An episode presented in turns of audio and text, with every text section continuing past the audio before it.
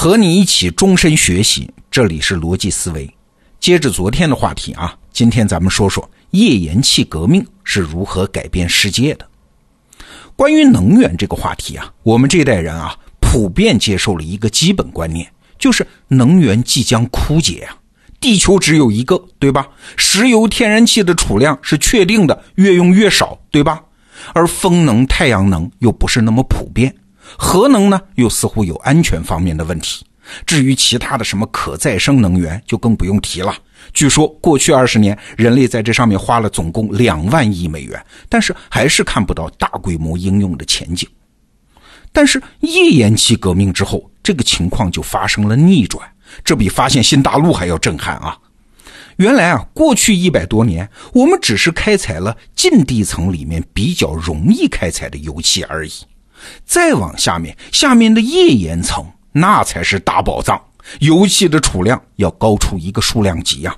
也就是说，页岩气革命之后，对整个人类来说，能源危机的警报是暂时解除了。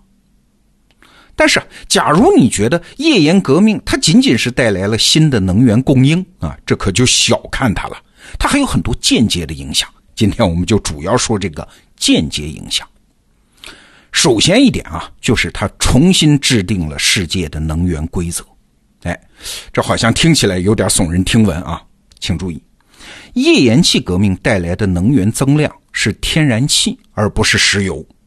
以往啊，我们都习惯把石油、天然气混在一起说，觉得它们都是自然能源吗？差不多吗？哎，但是如果从商品属性来看，石油和天然气它是两种完全不同的商品。首先说石油。它开采出来就是液体的，那不管是储存还是运输，从来都不是什么大问题，交易起来很方便。所以石油是有全球市场的，全球的价格也是基本统一的。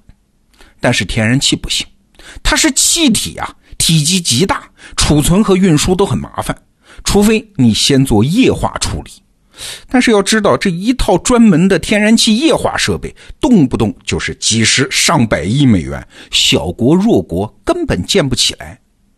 那假如你不存储呢？那就必须当时运走啊，这就需要专门的运输管道。但是尴尬的问题又来喽，建设一条管道也不便宜啊，而且维护费用非常高。这就意味着，对于那些拥有大量天然气储量的穷国、小国来说，一旦开采的时候打出了天然气，那只能看看周边哪些国家需要天然气啊，然后我建设一条短一点的管道，就近把它卖出去。至于能卖多少钱，基本上是买家说了算。比如土库曼斯坦，虽然国家不大，但是它的天然气资源极其丰富，位居世界第四。要知道，土库曼斯坦原来是苏联的一部分呢，所以原来修建的天然气管道都是通往俄罗斯的。后来苏联解体了，你土库曼斯坦独立了，可管道只有这么一条啊，只能继续把天然气卖给俄罗斯。这么一来，俄罗斯就可以趁机压低收购价格，反正你不卖给我，也不可能卖给别人，除非你另修一条管道通往欧洲，但是这基本没戏啊。一来你没钱，第二，通往欧洲修管道就必须要经过战乱国家，你搞不定嘛。直到后来啊，咱们中国帮助土库曼斯坦修建了一条通往新疆的天然气管道，他们的天然气卖价才算是高了回来啊。你看，石油是硬通货，运输方便，走到哪儿都值钱。但是天然气呢，因为储存运输困难，只能小范围交易，所以没有统一的国际市场。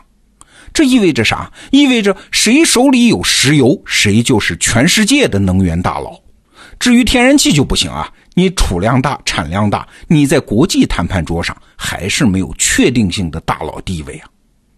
但是页岩气革命之后，情况就不一样了。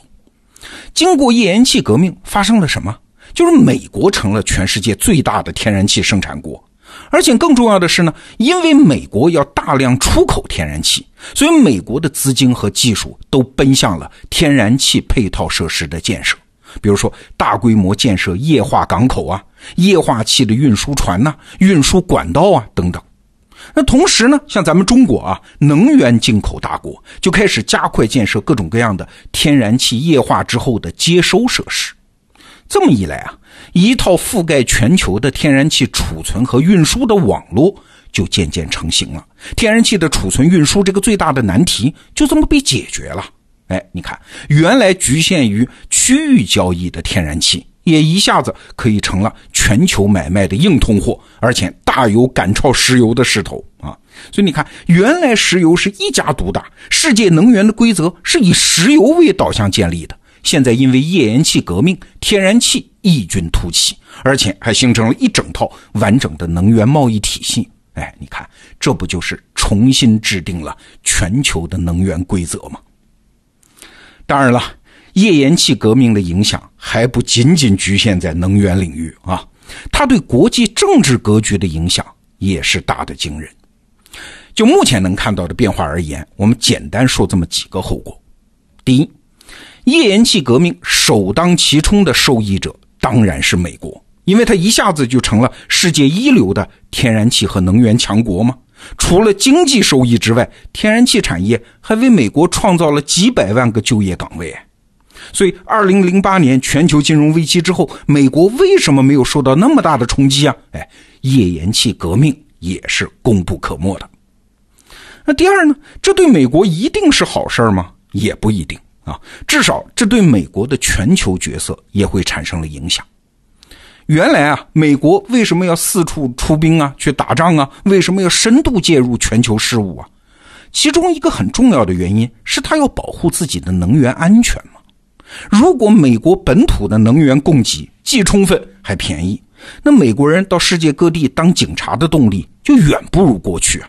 所以，页岩气革命也带来了我们正在看到的所谓的美国的全球战略收缩。那第三呢？对于能源进口国来说，这也是一个很大的变局啊！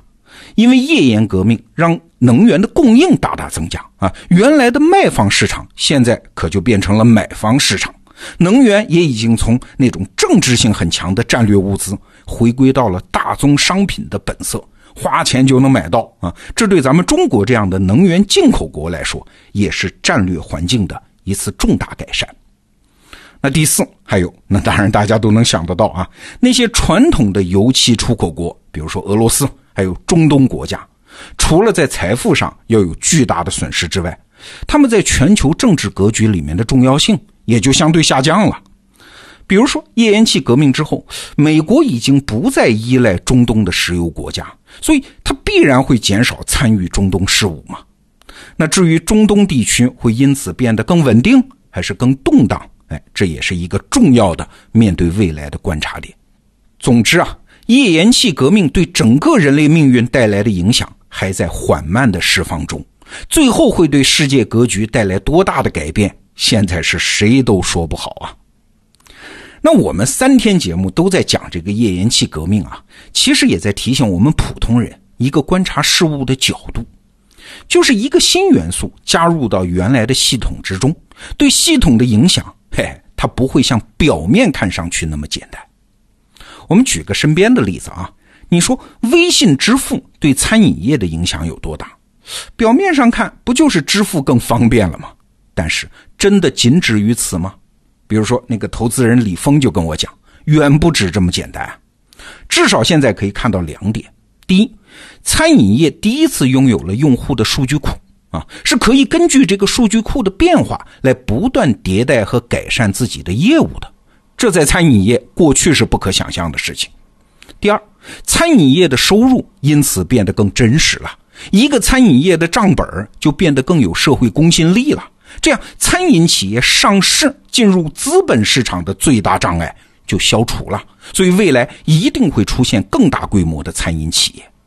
你看，仅仅是支付方式上的这么一点点小变化，这么一个小小的新元素带来的系统性变化，它可能是天翻地覆的。所以啊，警惕那些新元素哦，它们表面上是随风潜入夜，润物细无声，但是它也可能在最终让这个世界变得面目全非。